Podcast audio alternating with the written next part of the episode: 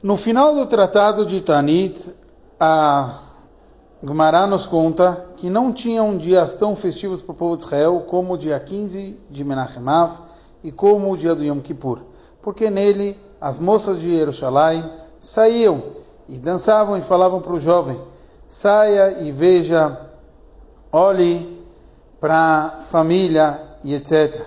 E eles traziam um versículo que ele fala que Sheker Achen Vevel que é bobagem a beleza, Tnulá, etc. Olha, e como um jovem tem que olhar cada um, e assim consta que deve olhar a família, era isso que as jovens falavam, assim fala para a gente a Mishnah. Porém, a Braita, que na verdade veio explicar, nos conta que as belas falavam, olhe para a beleza. As de boas famílias falavam, olhe para a família. E as feias falavam, casem conosco, Lechem Shamaim, com intenção aos céus, quer dizer, com a vontade divina. Qual o significado? A Braita está discutindo com a Mishnah. A Mishnah falou que todas as moças saíam e falavam, olha a família. E aqui a gente viu que só falava, olha a família, quem era de boa família. Então o Rebbe nos explica que aqui esse acontecimento mostrava uma união. E existe dois níveis da união: uma união geral e existe uma união específica. Normalmente, a gente, quando se une, porque a gente sabe que esse acontecimento, as moças emprestavam roupas uma para outra. Então, a gente vê no povo de Israel de forma geral. Então, quando a gente vê de forma geral, essa união geral, de forma superficial, toda moça judia é de boa família. Tudo está maravilhoso.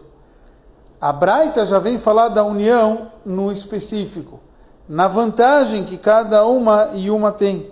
E por isso eu falava, tem a vantagem de uma, de uma mulher bela, tem a vantagem de uma mulher de boa família, e tem uma vantagem de uma mulher que ela parece aparentemente como não tendo nenhuma vantagem, mas isso causa nela uma chuva, um arrependimento, uma conexão com Hashem, que ela já demonstra e fala, vale a pena você se conectar comigo para servir a Hashem melhor, porque ela é uma pessoa temente a Deus.